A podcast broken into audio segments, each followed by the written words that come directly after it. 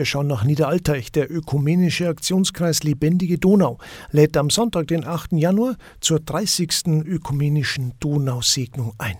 Um 17 Uhr am Niederalteicher Donauufer. Bei uns ist jetzt Marlies Thalhammer vom Aktionskreis Grüß Gott. Frau Thalhammer, zum Hintergrund kurz erklärt. Worum geht es denn überhaupt bei diesen Donausegnungen? Ja, der Ursprung von den Donaugebeten war ja auch die erste Donausegnung und die hat stattgefunden damals 1994 im Januar inmitten einer heftigen politischen Auseinandersetzung in unserer Region, in ganz Niederbayern und in Bayern, um den Donauausbau zwischen Straubing und Vilshofen. Es war zum Teil eine sehr aggressiv geführte äh, Auseinandersetzung, die ging durch alle Gemeinden, durch alle Verbände, auch durch alle Familien. Und wir haben damals in Niederalteich gespürt, das waren drei Kreise, ein Herzensgebetskreis, ein Bibelkreis der Pfarrei und von der Solidaritätskreis Brasilien mit der Landvolkshochschule. Die haben gesagt, wir müssen uns da jetzt einbringen, um auch diese Auseinandersetzung um die Donau auf eine Ebene der Schöpfungsbewahrung äh, zu heben. Wir waren alle stark inspiriert von dieser großen ökumenischen Bewegung der 90er Jahre des konziliaren Prozesses, die, der gesagt hat, die dringlichste Aufgabe für alle Christen in dieser Zeit ist der Einsatz für Frieden, Gerechtigkeit und Bewahrung der Schöpfung. Das hat uns ganz stark inspiriert. Und dann kam da die erste Donausegnung, initiiert vom Abt Emanuel Jungklausen, dem Abt der Benediktinerabtei in Niederalteich und dem evangelischen Pfarrer Norbert Stapfer, damals von äh, Hengersberg.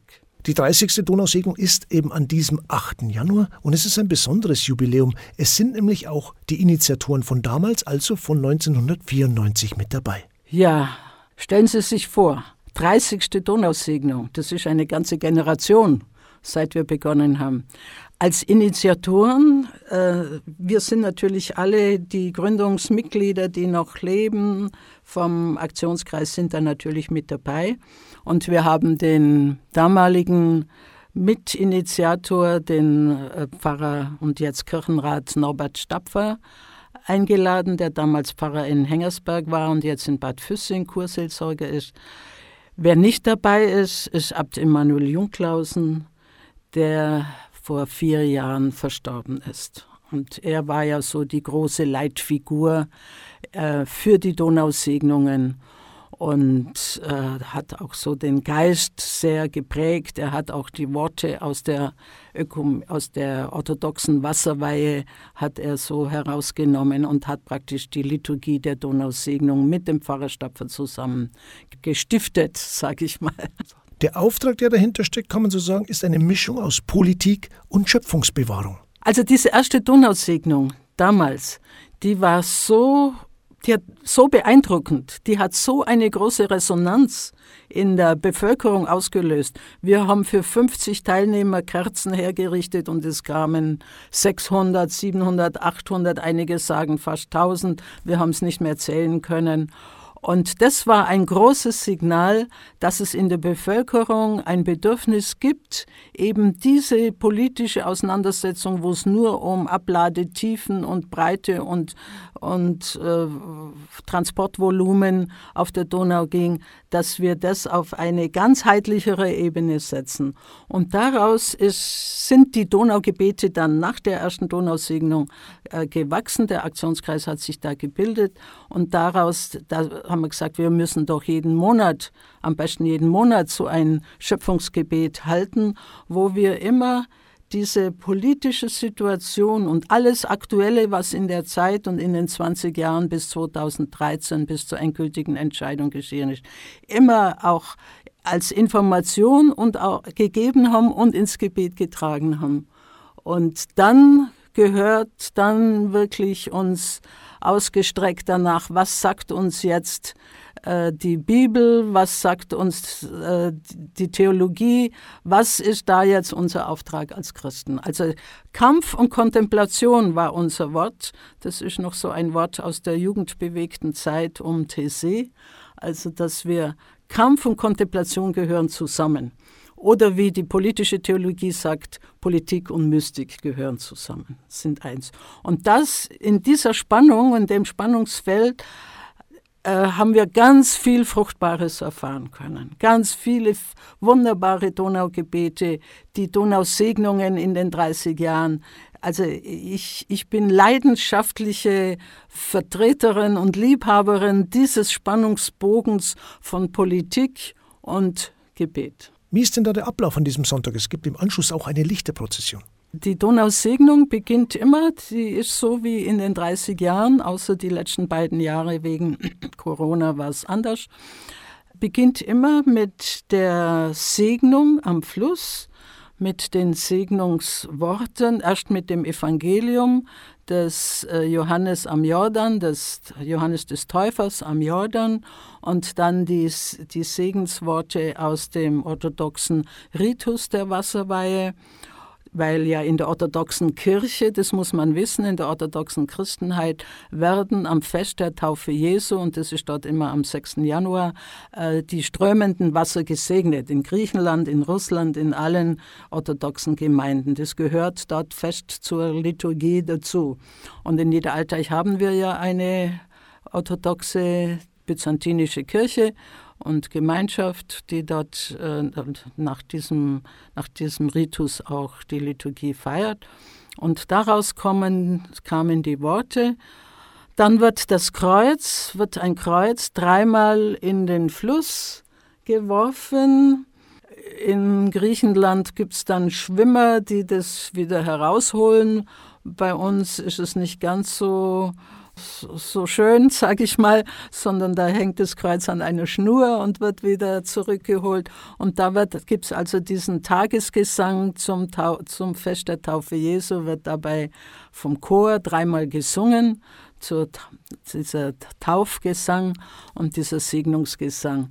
Und danach gibt es also Fürbitten und äh, der evangelische äh, Posaunenchor Hengersberg-Bogen wirkt da auch mit und der Chorkreis Niederalteich, eine große Chorgemeinschaft, die von Anfang an auch mit dabei war. Und dann gehen wir in einer Lichterprozession zur Basilika, ständig singend dies, diesen Tagesgesang, dieses Troparion, wie es in der orthodoxen Liturgie heißt. Am Fest der Taufe Jesu bist du, hast du dich gezeigt.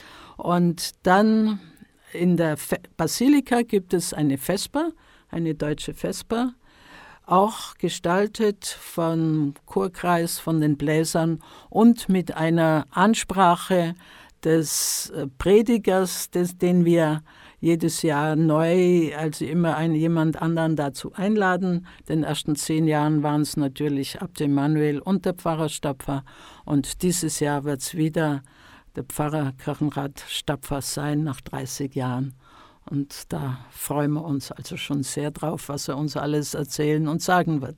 Die jährliche Donausitzung war ja gerade für den Aktionskreis und die Teilnehmer über all die Jahre ein lebendiger, stärkender Höhepunkt bei dem ganzen Streben, oder? Für uns alle. Man muss sich ja vorstellen, jeden Monat, auch seit 28 Jahren, 29 Jahren jetzt, dann gibt es jeden Monat auch um 5 Uhr an dem Ort der Donausegnung am Donauufer in Niederalteich ein Schöpfungsgebet, das jetzt in all den Jahren über 100 verschiedene Gruppen gestaltet haben. Jedes Schöpfungsgebet, jedes Donaugebet ist anders. Es gibt nur ein Lied, das allen gemeinsam ist. Jeder Teil dieser Erde ist meinem Volk, ist meinem Gott heilig. Und da die Donausegnung war für uns immer der Höhepunkt des Jahres, der uns geistlich, geistig sehr gestärkt, genährt hat, um dann im, im kommenden Jahr weiter zu gehen auf dem Weg. Also ich bin ganz glücklich, weil für das Jahr 2023 von den zwölf Donaugebeten, also Schöpfungsgebete, immer am letzten Sonntag äh, des Monats um 17 Uhr.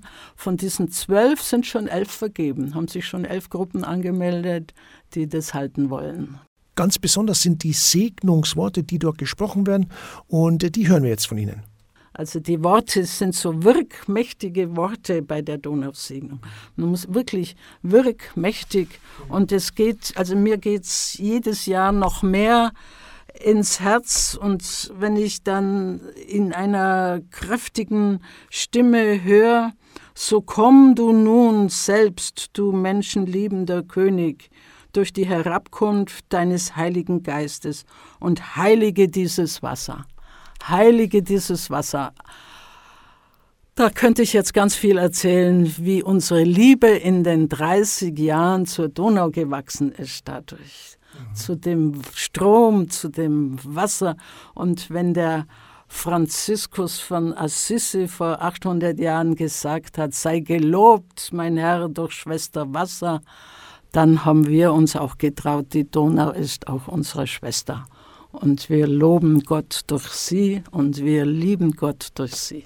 Die Donau ist ein besonderer Fluss, vor allem in Europa. Und so ist es gekommen, auch mit den Entwicklungen in Europa eben, dass diese Segnungsgebete jetzt auch Friedensgebete sind. Die Donau ist ja der größte Fluss Europas, der die meisten Staaten verbindet. Zehn Anrainerstaaten. Beim Junigebet, immer im Junigebet, das ist immer auch ein Höhepunkt äh, in der Erinnerung an die Errichtung des Donaukreuzes und den Beginn der Donaugebete, ein halbes Jahr nach der ersten Donausegnung. Da hängen wir immer alle Flaggen dieser zehn Anrainerstaaten auf an, an dem Platz.